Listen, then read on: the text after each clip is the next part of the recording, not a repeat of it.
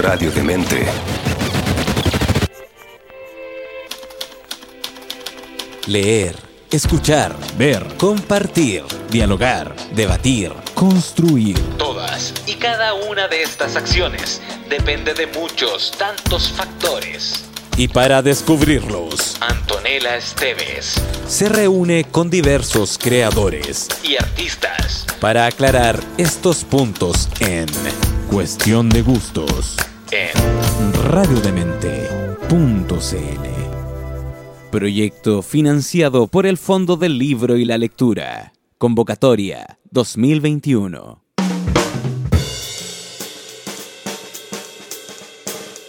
Lees dos páginas y paras. Empiezas un libro y saltas a otro. Una línea te deja pensando en mil cosas y no vuelves, no vuelves. Tienes una montaña de libros a medio leer. Con la escritura pasa igual.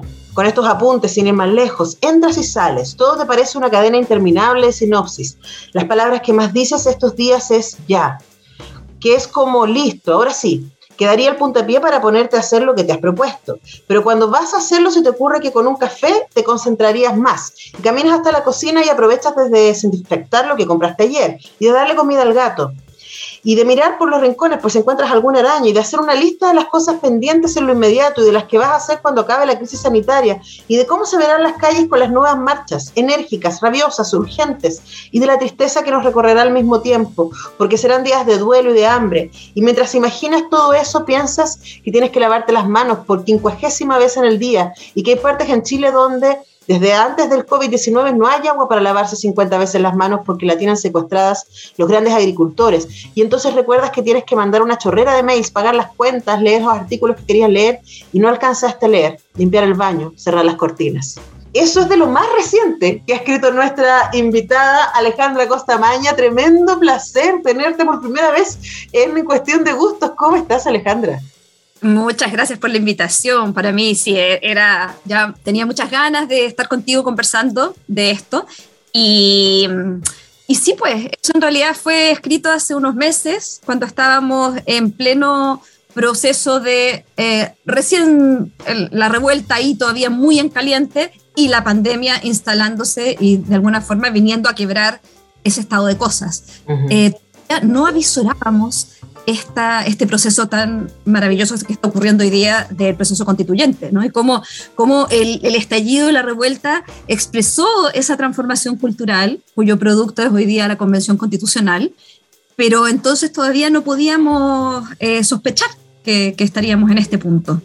Estábamos con esa, esa sensación, ahora cuando yo te escuchaba leer, eh, yo decía como, ¿quién escribió eso? O sea, de alguna forma me descoloqué porque creo que era un momento precisamente en el que estábamos con ese shock de, de, de la pandemia, de qué es, qué es esto, qué es esto que está pasando y que nos truncó o creíamos que nos había truncado algo que venía con todo ese vuelito.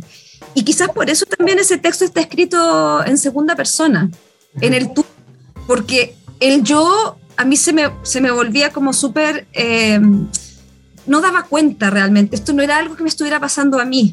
Y, el, y mirarlo desde afuera, de una tercera persona, tampoco. O sea, esa distancia era un, un lugar muy intermedio. Bueno, uh -huh. sigue habiendo un, un, un, momento de extrañeza, ¿no? Pero en, en, ese momento la extrañeza era ya de un nivel como mucho más eh, que lo ocupaba todo. Sí, y además escogí partir con eso por varias razones. Uno, porque es el epílogo de la nueva edición de Cruce de Peatones que Alejandra fue muy generosa de compartir conmigo porque todavía no se edita el libro, así que tengo aquí una ultra primicia para partir mostrándole. Y porque de alguna manera ese libro, que es un libro de eh, que está en tres partes, uno con crónicas, otro con entrevistas y otros con perfiles, da cuenta de algo que a mí me parece que es un, lugar interesante para partir, que tiene que ver también con tu trabajo periodístico.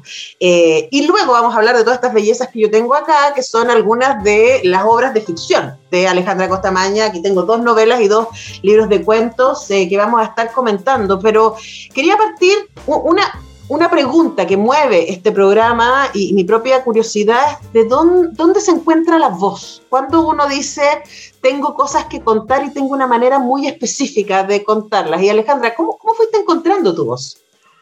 Sí, yo, sé, yo no estoy tan segura de que uno llegue a encontrar, eh, a encontrar la voz. Y, quizás el, el, asunto es permanentemente estarla, estar buscando en cada, en cada libro, en cada objeto al que uno se acerca, eh, cuál es la voz para ese texto en particular, para eso que se va a narrar.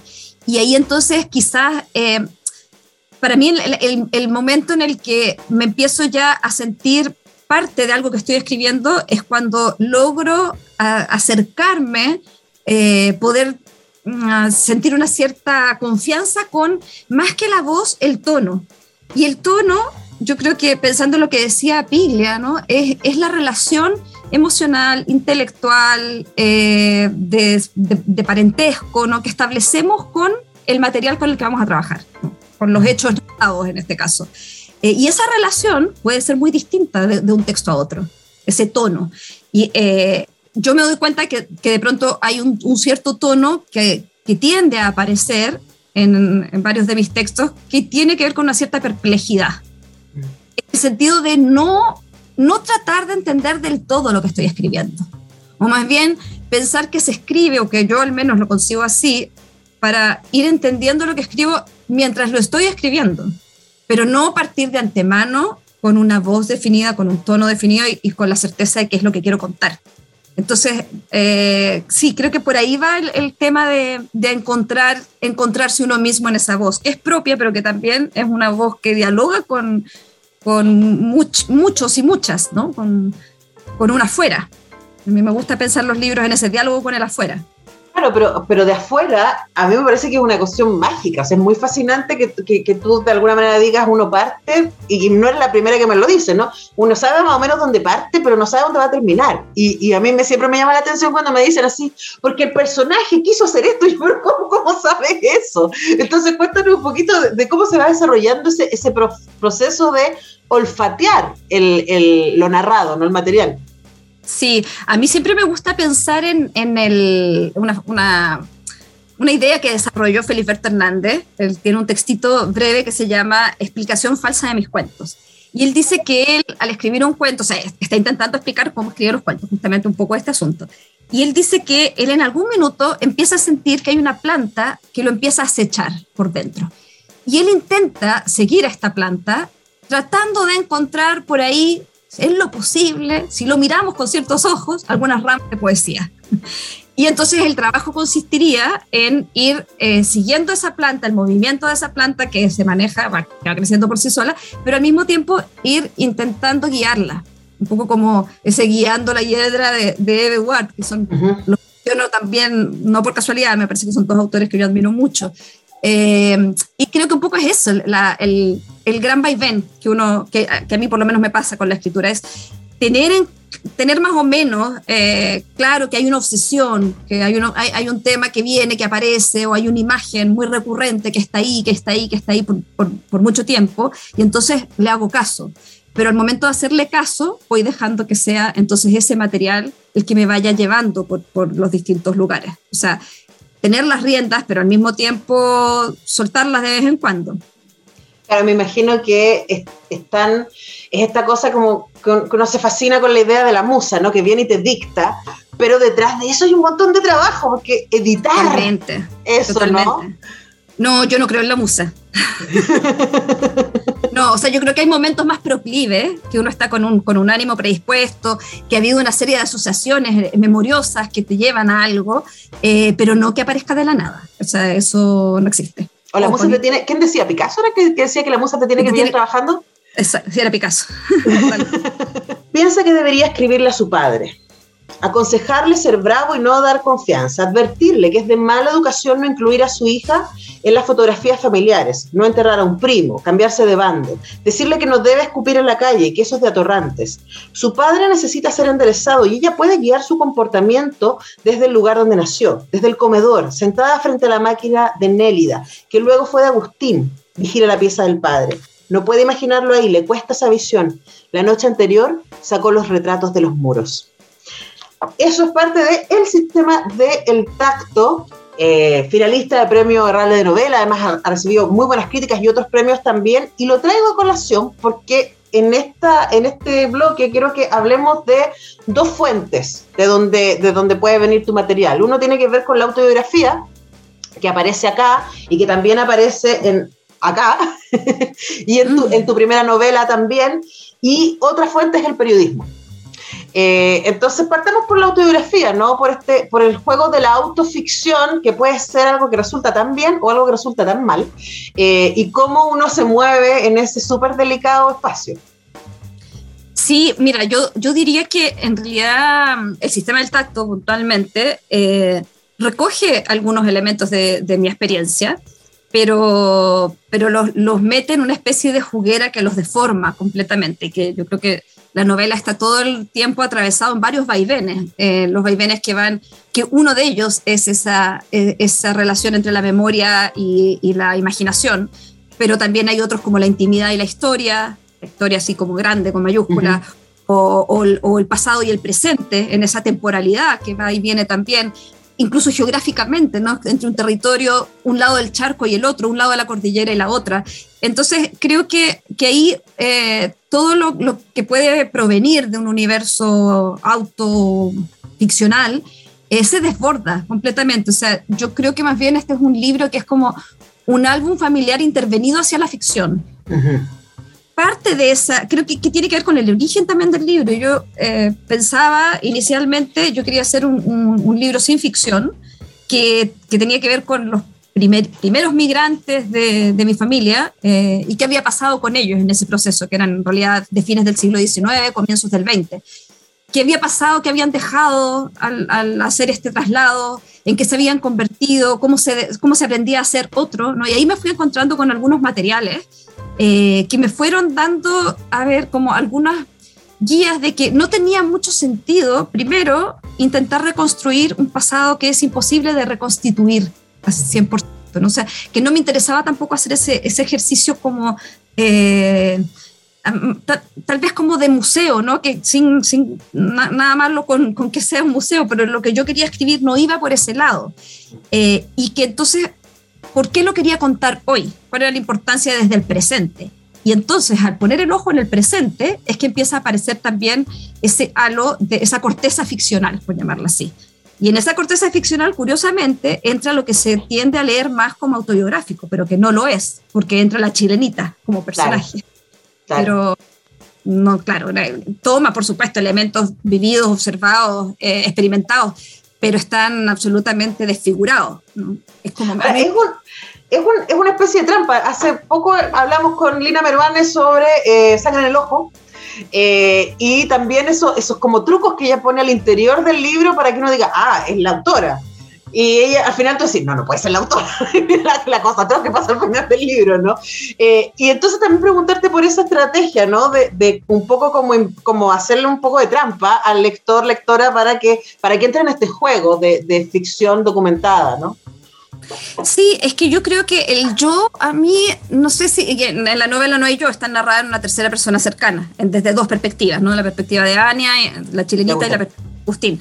Eh, pero, pero todo eso tiene un eje que si tú me preguntas quién es el protagonista o la protagonista de esa novela, en realidad es Nélida, que es la, la que está en la portada, la foto de la portada, pero que en realidad en la novela es una especie de figura fantasmagórica, porque me interesaba trabajar más con voces que con personajes así como súper definidos eh, y moldeaditos. Entonces ahí es donde también eh, el yo se vuelve eh, como que adopta una forma que, que claro, eh, uno puede asumir porque co coincide con muchas cosas mías, pero mmm, no me interesa que se lean como, como lo confesional.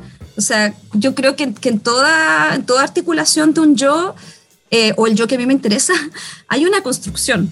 Uh -huh. y, y, y, es, y, es, eso, como el lugar donde, donde me siento más cómoda o, o creo que como lectora, estoy pensando como lectora.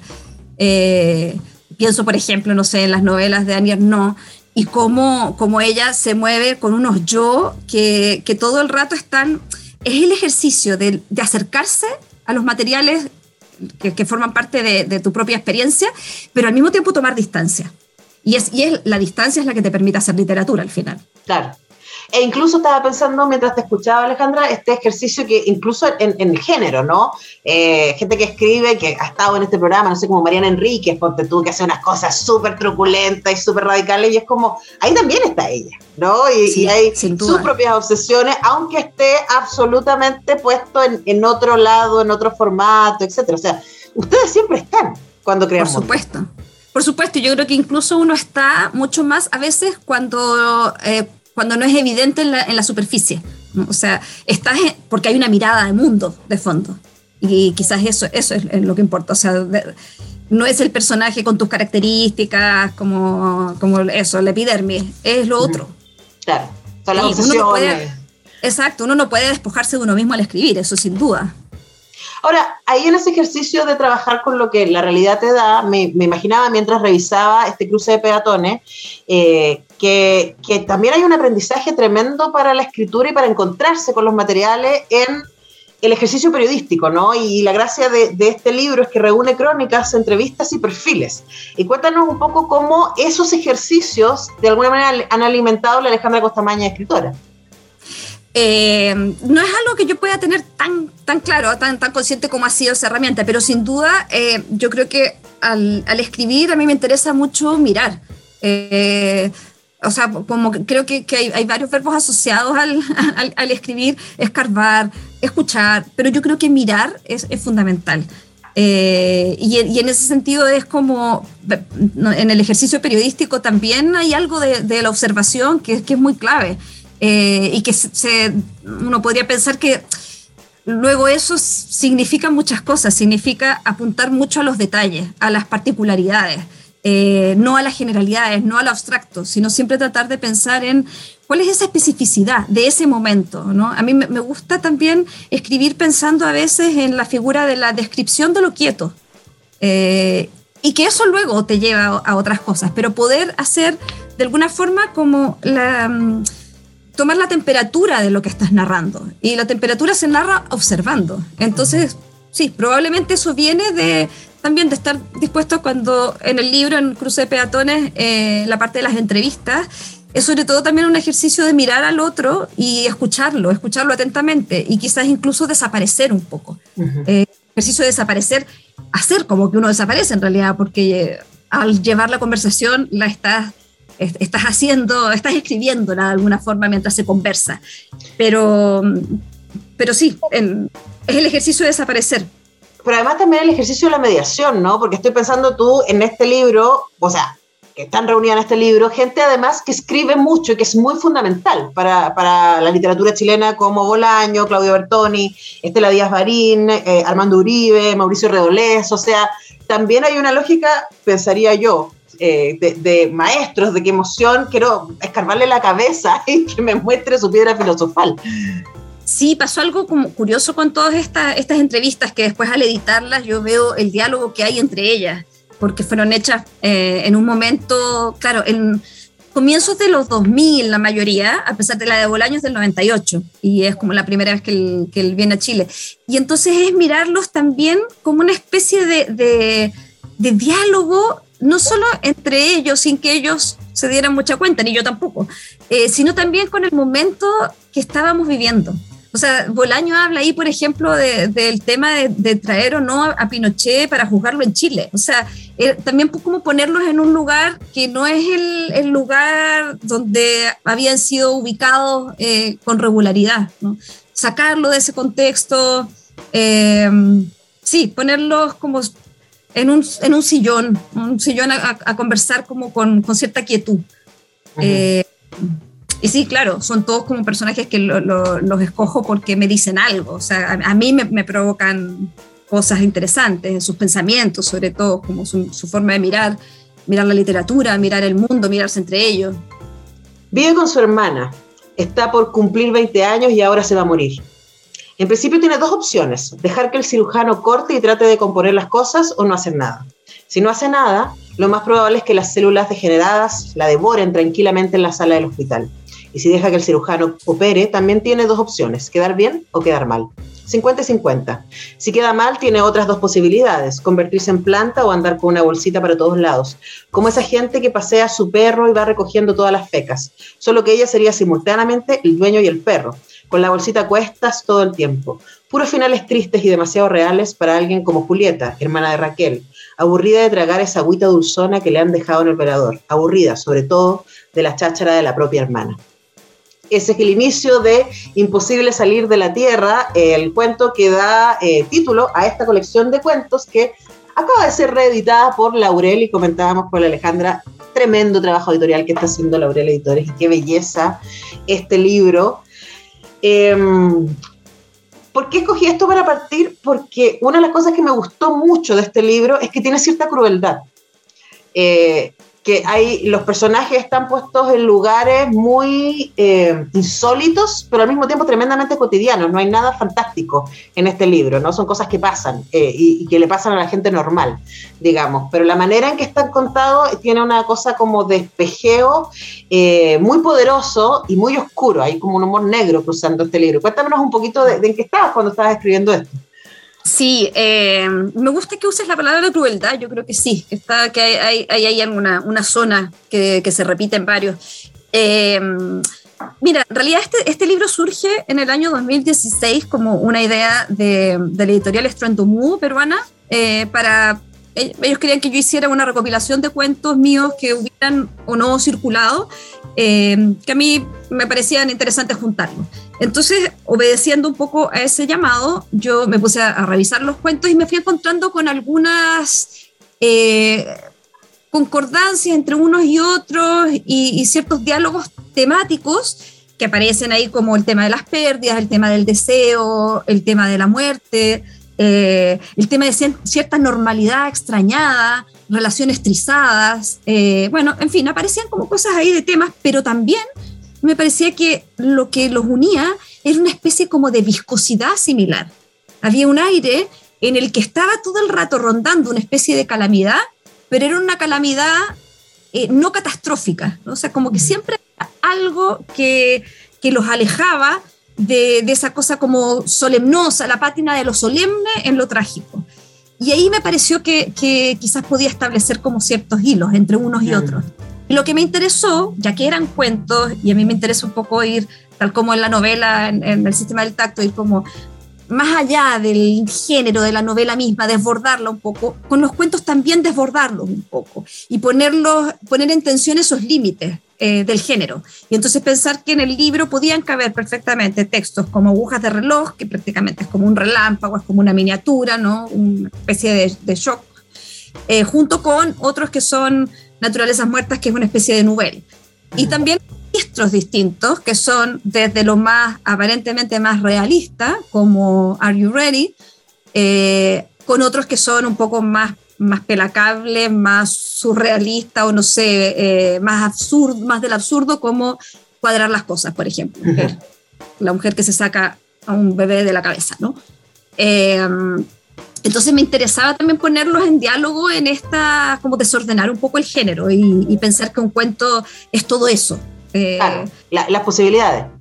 a, mí, a, mí, me llama la atención ese ejercicio y, y quizás eh, desde mi perspectiva tendría que ver con esta cosa no melodramática, quizás ahí estaría la crueldad, ¿cachai? Porque, porque estos cuentos arrancan del sentimentalismo pasan cosas bien terribles en los cuentos. Eh, pero claro, quizás lo que a mí me resulta cruel, y no lo digo desde un lugar malo, eh, de hecho me resulta atractivo, en ese sentido es como que está contada desde un lugar tan frío eh, que uno no sabe si reírse o, o, distanciarse o estremecerse. Finalmente le pasan todas esas cosas al mismo tiempo. Y lo que me parece interesante de lo que dices tiene que ver con lo que te quería preguntar también, con este moverse entre géneros. Y me llamó mucho la atención algo que está acá, en eh, Había una vez un pájaro, que es una versión de eh, ese mismo cuento, ¿no? Había una vez un pájaro, que es una versión, modo cuento, de tu primera novela. Eh, y, quería preguntarte por ese ejercicio, ¿no? ¿Cómo sabes? Porque yo no tendría idea. Cuando esto es un cuento, esto es una novela, esto funciona así, este tiene ese tono, ¿cómo te vas moviendo en los distintos? Porque aquí estoy, tengo seis libros tuyos y están todos en distintos formatos. Hay cuentos, hay novelas, hay crónicas, hay entrevistas. Sí, quizás, bueno, porque eh, a mí me gusta pensar que, los géneros tienen algunas particularidades, pero al mismo tiempo eh, me gusta encontrarles esas zonas más impuras y meterme en esas zonas como un poco más fuera de sí. Eh, o sea, que estén siempre con la posibilidad de desbordarse. Entonces, claro, en la primera, mi primera novela en voz baja, eh, yo no tenía, o sea, era la primera novela, no tenía mucha noción tampoco de lo que estaba haciendo hasta que, hasta que lo hice. Y lo hice un poco porque también fue, me acuerdo que fue un proyecto, que, un proyecto Fondart, que en ese tiempo era, se llamaba Fondart, ¿no? Tenía que poner objetivos y qué sé yo, entonces me vi como, como en la obligación de decir estoy escribiendo una novela, pero en realidad yo tampoco tenía mucha idea cómo se hacía una novela o sea, era lectora, digamos, y desde la lectura es que fui acercándome a eso. Y cuando a mí me, me proponen después para eh, la conmemoración de los 40 años del golpe hacer una reedición de esa novela, yo me encuentro ahí con un texto que temáticamente, en términos de contenido, me parece que es súper válido y que yo hoy día lo escribiría, volvería sobre ese tema y sigo, sigo volviendo a ese tema, ¿no? que tiene que ver con, con la dictadura. Eh, pero la respiración de esa persona que escribió ese libro eh, ya no era la, la, mía. O sea, ahí fue también el ejercicio de mirarme como lectora atentamente, como la, lectora de esa otra Alejandra Costamaña que escribió ese libro. Y claro, habían pasado muchas cosas, eh, habían pasado muchas lecturas, pero también había pasado la experiencia, por ejemplo, de no tener la, la edad o mirar el tema de la, la relación entre un padre y una hija con otros ojos porque yo ya tenía otra edad, yo miraba las cosas desde un lugar distinto. Y aparte el libro me parecía que mm, quizás se llamaba en voz baja, pero, pero tenía muchos ruidos. Y entonces el ejercicio ahí, sin proponerme yo voy a escribir un cuento, sino más bien era voy a hacerle algunos ajustes a este texto para em, procurando una cierta como concentración expresiva, eh, silenciándolo, realmente silenciándolo en términos de, se llama en voz baja, bueno, trabajemos en, en pos de aquello. Y bueno, y en ese momento lo que fue, fue apareciendo fue pulir, pulir, pulir hasta llegar a esa versión que, que bueno, sí, uno puede decir convencionalmente, una especie de cuento largo, una novela, eh, sobre todo más allá de, de, cómo se le llame, eh, creo que es como es un texto más condensado. Mm. Eh, y quizás, sí, pues si uno piensa en algunas cosas como de las pocas cosas que son más específicas del, del género, del cuento, eh, hay algo del orden del silencio que, que está ahí siempre rondando, ¿no? Lo que, lo que me parece fascinante es este ejercicio de, de, como lo que tú dices, como el material está ahí, pero yo no soy la misma, ¿no? Y de hecho, acá, si no me equivoco, hay un cuento que es una escena de este libro, y no sé qué vino antes, ¿cierto? Eh, como que yo, está, yo leí primero Dile que no estoy, eh, después leí esta colección hermosa que sacó Editorial Coneta de Había una vez un pájaro, y yo estaba leyendo esto como, pero yo esta escena la conozco, es como que yo la, la he visto en otra parte, claro, la había visto en Dile que no estoy, y quería preguntarle también por ese ejercicio, ¿no? Por esos lugares que se, que se, a los que se vuelve en otros mm. formatos, en otros momentos, quizás con otras intenciones. Eh, sí, pasa, por ejemplo, también con eh, Are You Ready, que es el cuento de Imposible salir de la Tierra, que eh, está en el sistema del tacto, o sea, digamos que una, anécdota parecida está en el sistema del tacto. Y es que yo creo que sí, que se, se cruzan nuevamente, es como uno, yo trabajo mucho con, con imágenes y con obsesiones y con, con, esas cosas que quedan, que reverberan ¿no? en la mente y están, están ahí todo el rato. Y, y quizás es como un poco la posibilidad de, de pensarlas desde otros ángulos. Eh, no sé, ahora estoy, estoy, pensando un poco en voz alta, pero quizás eso puede venir también del tema de lo del periodismo y pensar que eh, la verdad, la objetividad, eh, así como 100% no existe y que es muy importante desde dónde miras tú y, sincerar ese lugar desde donde, donde se mira. Y entonces también quizás este ejercicio de mirar un mismo acontecimiento desde distintas ópticas, volverlo a, poner en escena, pero a poner en escena con otra... Eh, sí, con otra, con otra perspectiva, incluso con otra respiración. ¿Qué pasa con eso? O sea, sí, yo soy muy, muy partidaria de la, de la reescritura de lo propio, incluso como mientras, mientras no ha sido publicado, o sea, eso sin duda, ¿no? Es como reescribir y reescribir, porque me parece que ahí está, que la escritura no es solamente el momento en el que, en el que o sea, nunca se da por zanjado. No. los, los textos siempre son borradores. Es que, es que es muy fascinante porque finalmente está publicado. Entonces, como, ¡tan! ahí está. Pero siempre pienso, y para mí fue muy liberador, cuando vi este documental sobre Úrsula K. Lewin, en, los mundos de Úrsula K. Lewin, está en Amazon Prime, veanlo, en donde ella dice, esta gran, gran escritora de, de, fantástico y ciencia ficción, en donde ella dice que cuando ella escribe eh, las historias de Terramar, eh, ella era una persona, era una mujer, por ejemplo, que no se pensaba feminista y que después con el tiempo fue como que pena que no haya sido más feminista cuando escribió ese libro. Y vuelve sobre ese mismo mundo eh, varias veces, después escribe, escribe un cuarto y un quinto libro vinculado, eh, con, siendo ya más grande, siendo ya más vieja, habiéndole pasado otras cosas, teniendo otras perspectivas del mundo. A mí me, me parece tremendamente liberador ese ejercicio. A mí me parece sí, fascinante lo que, estás, lo que estás diciendo y qué bueno que lo digas también con, con Úrsula K. porque eh, es una autora que a mí me, me vuela la cabeza y me vuela la cabeza también en su forma de pensar los géneros. Hace poco escuchaba a Manuela Infante, eh, que ella hablaba sobre un teatro feminista y justamente traía a colación un texto de Úrsula K. que es precioso, que, que, se llama algo así como eh, La bolsa...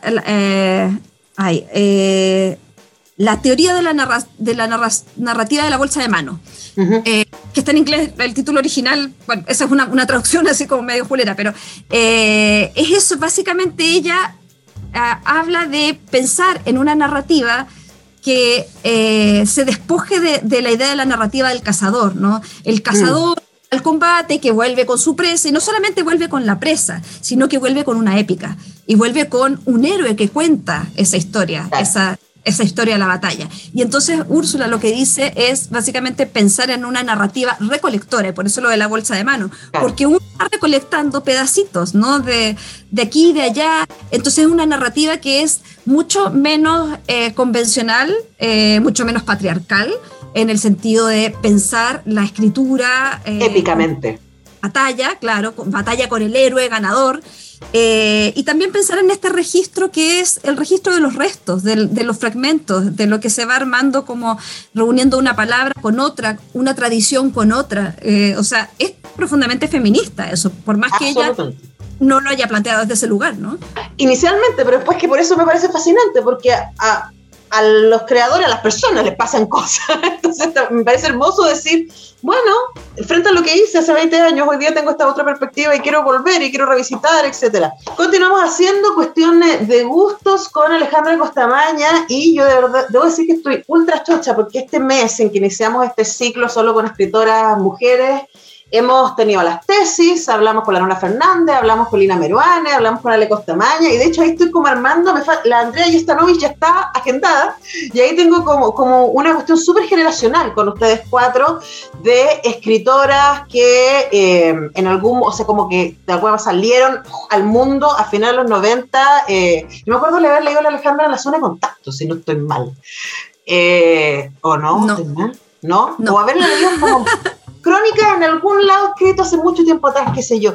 Eh, y ahí como que el nombre me sonaba, me parece notable, es como tener la posibilidad de escucharlas, también pensando que a ustedes cuatro les tocó en un momento en donde no se hablaba de eh, literatura feminista, en Chile por lo menos, eh, o de literatura de mujeres, etcétera, y eso me imagino, y por eso te quiero preguntar, tiene que haber sido súper desafiante también, mucho más que, digamos, a las escritoras que les está tocando hoy día. Sí, claro, o sea, ahí yo creo que corría mucho este, esta idea que, nos ha penado eh, y que recién ahora estamos un poco sacudiendo, pero el tema de la excepcionalidad, mm. o sea, cuando se piensa en la tradición y en, a, quienes nos dieron a leer en, los colegios, claro, uno puede encontrar a María Luisa Bombal o a Marta Brunet, pero siempre, y a, Brunet ni tanto, ¿no? Eran, ya, la bombal, dejémosle un espacio. No, ya, porque si la Brunet era como para niños. Exacto, a la, a la Brunet se la leía desde ese lugar, a Gabriela Mistral también. Eh, y en todo caso, cuando uno leía después como cosas más, eh, más, más, para adultos ¿no? De, de, Marta Brunet, era siempre encasillada en el criollismo, era la escritora que escribía como hombre, ¿no? y que por eso de alguna forma se le daba ese espacio es tan buena que escribe como hombre. Exacto, y yo creo que eso, claro, para hasta nuestra generación de las que mencionas, yo creo que también eh, entrábamos como con cuentagotas.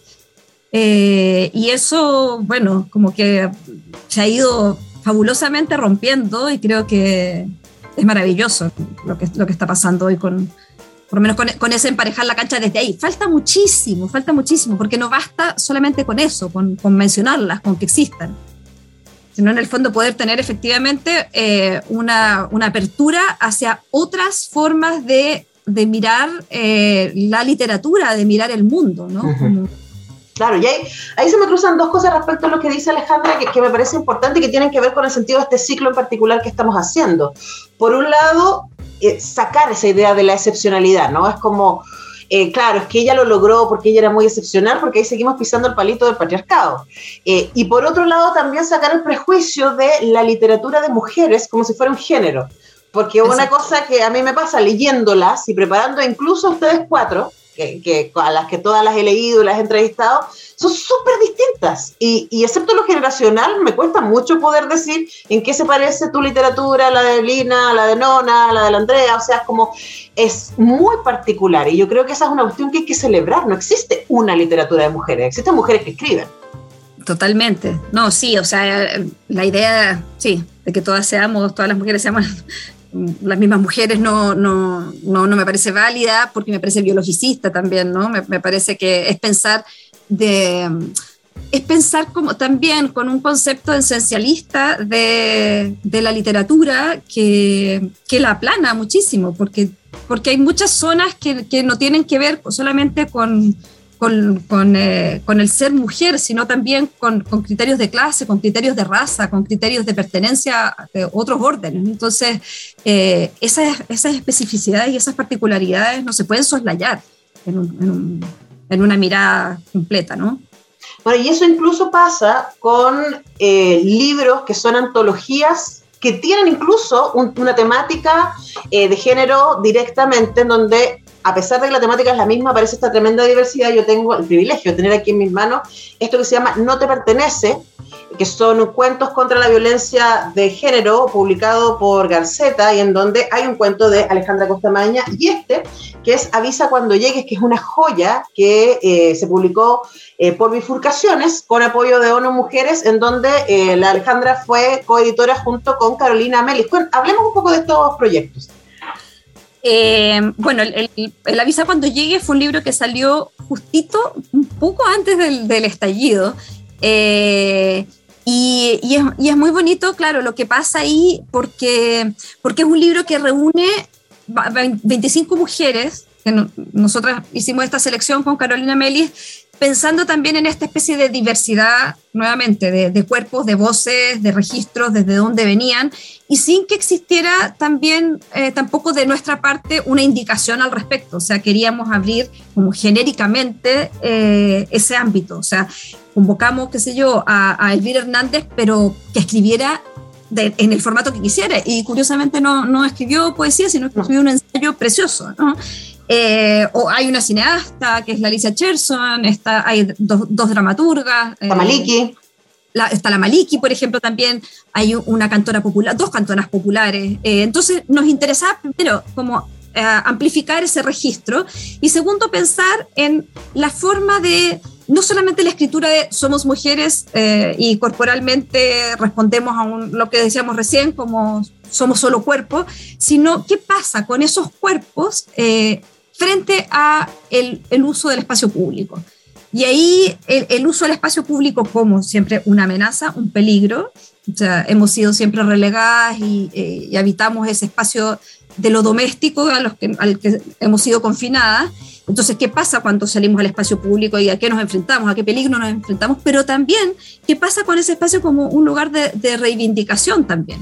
Un lugar de ganar, ganar batallas. Y ahí es lo bonito de, de, digo, lo del estallido antes, porque cuando irrumpe, cuando llega lo de las tesis, eh, creo que pasa algo muy bonito también con, con, con lo de la calle.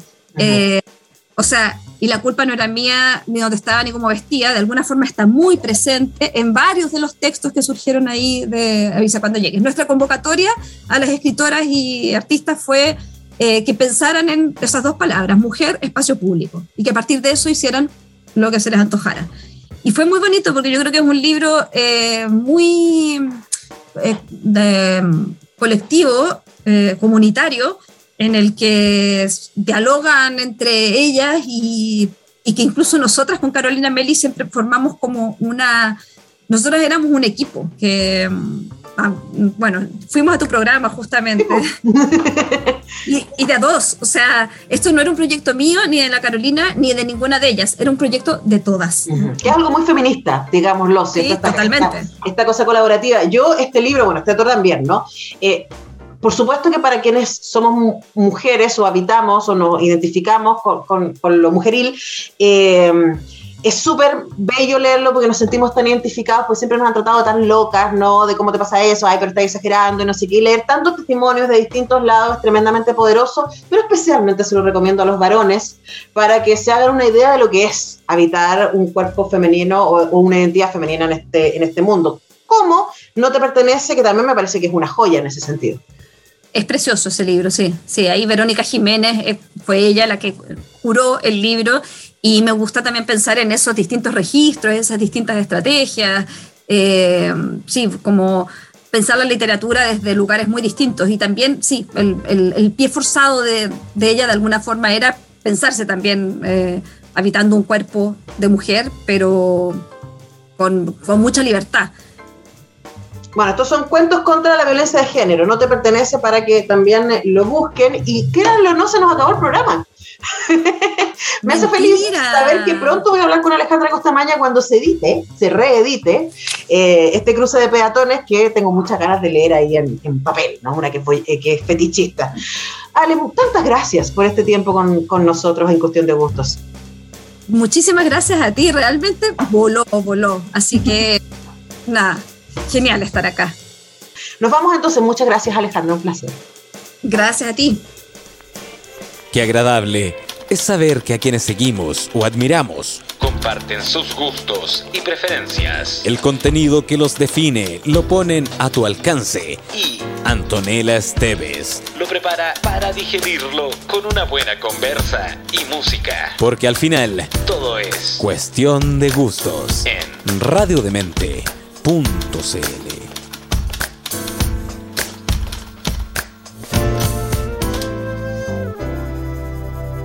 Proyecto financiado por el Fondo del Libro y la Lectura. Convocatoria 2021.